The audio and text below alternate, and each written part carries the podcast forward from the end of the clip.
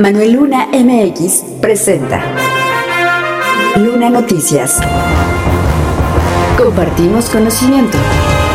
Un proyecto para lo que sea salones de usos múltiples, ya sea para nuestros jóvenes, en talleres de música. Compartimos conocimiento.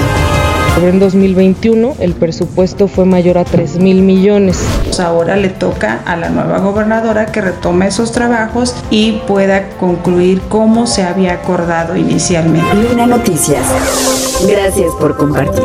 www.lunanoticias.com Síguenos en Spotify. Estatal.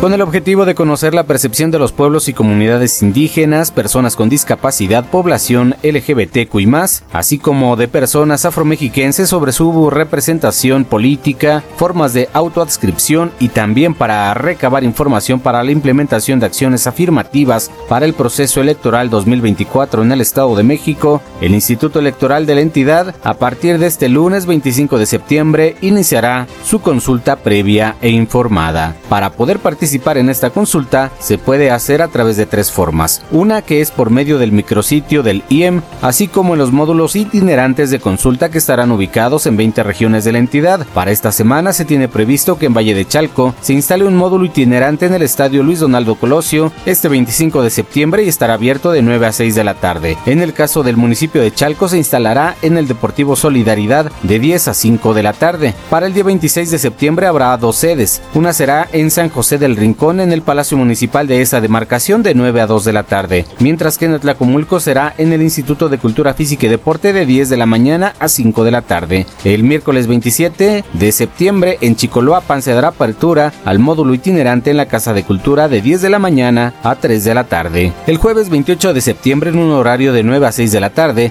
en el municipio de Ixtapaluca se instalará el módulo en la Dirección de Educación de ese municipio. También ese mismo jueves, pero de 9 de la mañana a 4 de la tarde, se estará instalando un módulo en la plaza principal frente al Palacio Municipal del municipio de Tejupilco. Para el sábado 29 de septiembre se estará instalando un módulo de 8 de la mañana a 8 de la noche en el Centro Cultural La Pirámide, en el municipio de Catepec. Aunado a ello, a partir del 25 de septiembre, en el edificio central del Instituto Electoral del Estado de México, se instalará el módulo permanente www.lunanoticias.com Compartimos conocimiento con la previsión de que en la entidad puedan estar en disputa más de 10.000 candidaturas en las elecciones de 2024 y alrededor de 1.300 cargos de elección, la consejera presidente del Instituto Electoral del Estado de México, Amalia Pulido Gómez, informó que el costo de las elecciones puede superar los 3.000 millones de pesos, cifra que costaron las elecciones de 2021.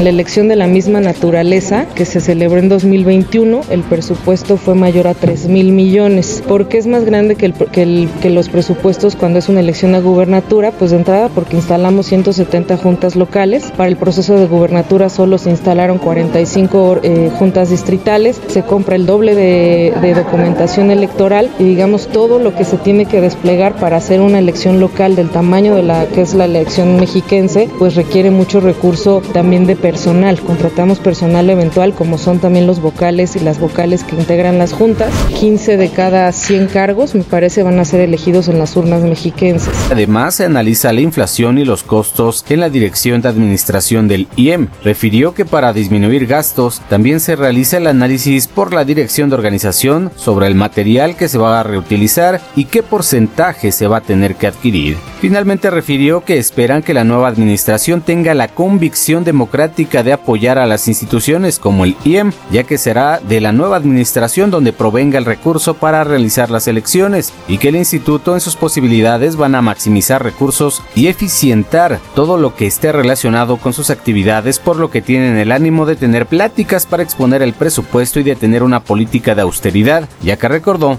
en el proceso por la gubernatura tuvieron un recorte de 100 millones por el propio Ejecutivo. www.lunanoticias.com Compartimos conocimiento. Síguenos en Castbox. Municipios. De acuerdo con la presidenta municipal de Otzolotepec, Erika Sevilla Alvarado, se tiene un proyecto para la construcción de nuevos espacios administrativos de la presidencia y el sistema municipal DIF, los cuales construirán donde actualmente se encuentra el frontón de la cabecera municipal. Ahí estaremos ya rehabilitando espacios, nos hace falta mucha infraestructura para las oficinas del municipio y estaremos mandando un proyecto para lo que sea salones de usos múltiples, ya sea para nuestros jóvenes, en talleres de música, en talleres de casa de cultura, en, también lo que es el DIF, también queremos ahí, ya tenemos planeado un proyecto que será poner mejores, mejores condiciones y dignificar los espacios de infraestructura para el municipio. Con lo anterior, el frontón municipal se estará llevando al complejo deportivo y cultural Las Peñas, el cual se encuentra al sur de la cabecera municipal, y así ubicar los nuevos espacios a un costado del auditorio municipal donde actualmente se encuentra dicho frontón. Cabe señalar que de las obras relativas a infraestructura administrativa, esta será obra nueva ya que las anteriores solo fueron remodelaciones o adecuaciones a los inmuebles ya existentes. Luna Noticias. Para la diputada local por Tejupilco, María Elida Castellán Mondragón, el programa de los Caminos del Sur de la administración recién concluida de Alfredo del Mazo tuvo un gran avance y se notó en la carretera que va de Tejupilco a Zultepec, la cual tenía años sin rehabilitarse y prácticamente era de terracería y con baches, por lo que ahora incluso es recomendable viajar por ella, pues es una vía que conecta a Toluca, Texcaltitlán, Zultepec y Tejupilco. Otros tramos también como el de El Salitre, Palmarillos, que corresponde al municipio de Que conectan las comunidades del Salitre a Palmar Chico y la cual también tenía años sin rehabilitarse, son otro ejemplo. Pero si bien faltaron algunos, todavía se sigue trabajando como en el libramiento al municipio de Tejupilco. Para la continuidad de los trabajos que faltaron, como los tramos a Tatlaya y más al sur de Amatepec y diversos caminos en esa región de la entidad, ya corresponde a la nueva gobernadora, refirió la diputada. Faltaron algunos tramos de rehabilitarse, pero pues bueno, ya, ya, ya no dieron los tiempos. Ahora le toca a la nueva gobernadora que retome esos trabajos y pueda concluir como se había acordado inicialmente.